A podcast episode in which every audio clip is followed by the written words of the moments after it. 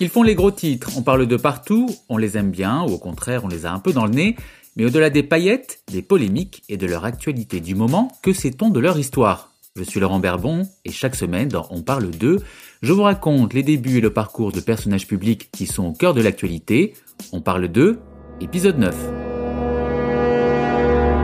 Nom Aliwan, prénom Camélia Jordana, âge 28 ans, profession chanteuse et comédienne, signe particulier, rare artiste à avoir reçu une victoire de la musique et un César.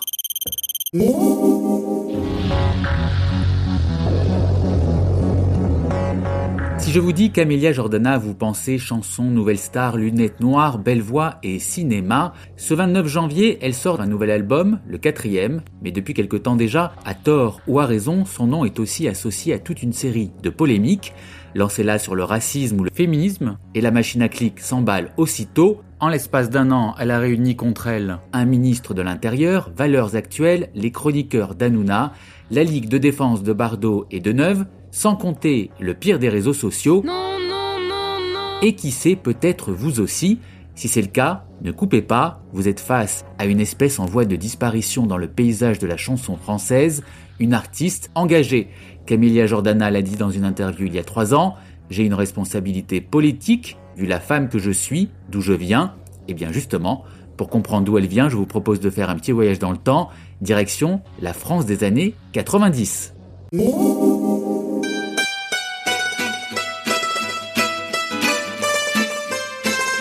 Camélia Jordana voit le jour le 15 septembre 1992 à Toulon dans une famille d'origine algérienne. Camélia Jordana est la deuxième de trois enfants. Elle a une sœur aînée, Sarah Rebecca, et un petit frère, Satiam.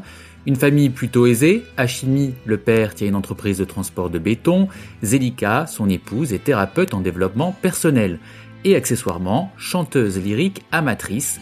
Plutôt que de laisser ses jeunes enfants à une nounou, Zelika les emmène avec elle à l'église anglicane de Hier-les-Palmiers, où elle chante notamment Carmen. C'était la seule qui n'avait pas besoin de micro, racontait Camélia Jordana dans une interview aux Un Rock en 2015. J'étais toute petite au premier rang, ma mère ressemblait à Esmeralda, c'était trop beau.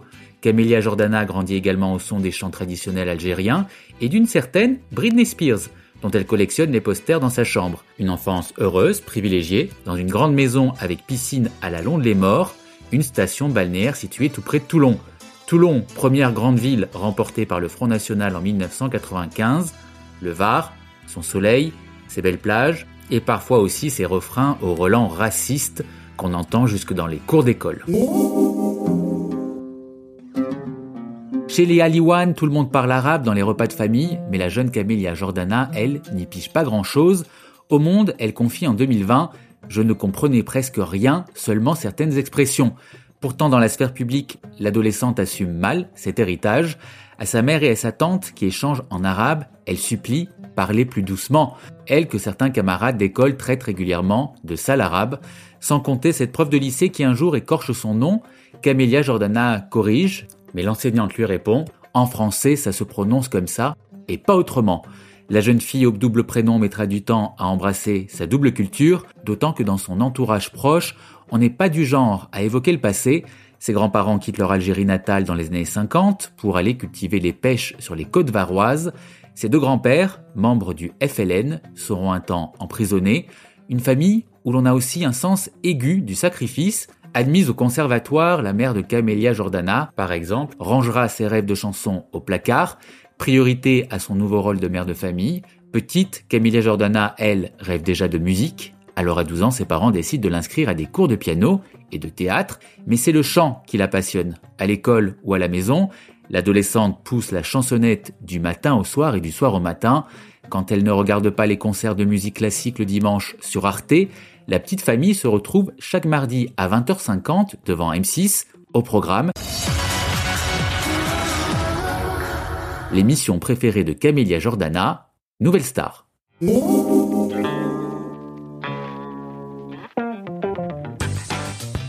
Vous l'ignorez peut-être, mais dans la famille Aliwan, la première à avoir participé au fameux télécrochet, c'est la sœur aînée. Mais Sarah Rebecca ne passe même pas le stade des premières auditions. Deux ans plus tard, Camélia Jordana, 16 ans, l'âge minimum requis, tente sa chance Au casting organisé à Marseille, elle porte le numéro 3126. Bonjour.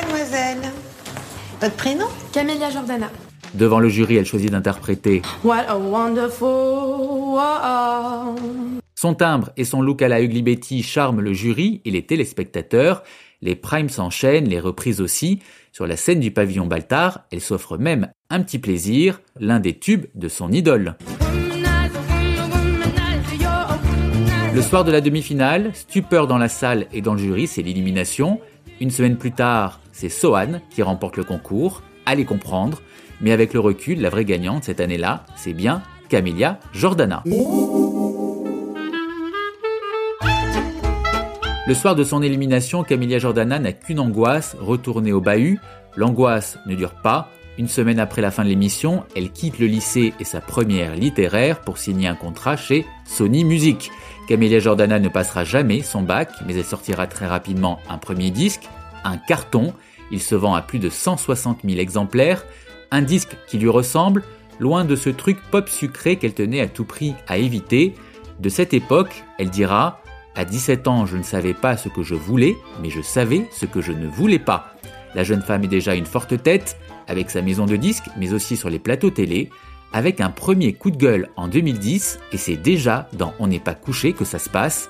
Jean-François Copé, qui est alors patron des députés UMP, est venu redire son opposition au port de la burqa dans l'espace public. Ses arguments peinent à convaincre Camélia Jordana, qui du haut de ses 17 ans ne se gêne pas pour le lui dire, osant une comparaison entre le string et la burqa. Je suis vraiment choquée par vos propos en fait. Qu'il y, ait- qu'il y ait quelque chose qui a un rapport avec de l'indécence. Que- Pour le string, je peux comprendre, mais pour la burqa, vous- c'est ça qui, me- que je peux que- vous- qui me dérange. Une comparaison qui peut sembler aujourd'hui surprenante dans la bouche de cette féministe convaincue. Dans une interview à Gala, cinq ans plus tard, elle expliquera On a mal interprété mon intervention, j'étais face à Jean-François Copé qui tenait un discours extrêmement hypocrite par rapport aux femmes voilées. Il parlait d'indécence, je ne souhaitais pas m'exprimer, mais Laurent Ruquier a insisté. Yvan Attal, qui l'a fait tourner dans le brio en 2017, dira de la comédienne Elle a une vraie conscience politique en même temps qu'un côté ado qui fonce tête baissée, pas toujours dans la nuance. Une chose est sûre, Camilla Jordana n'est pas du genre à laisser les autres décider pour elle.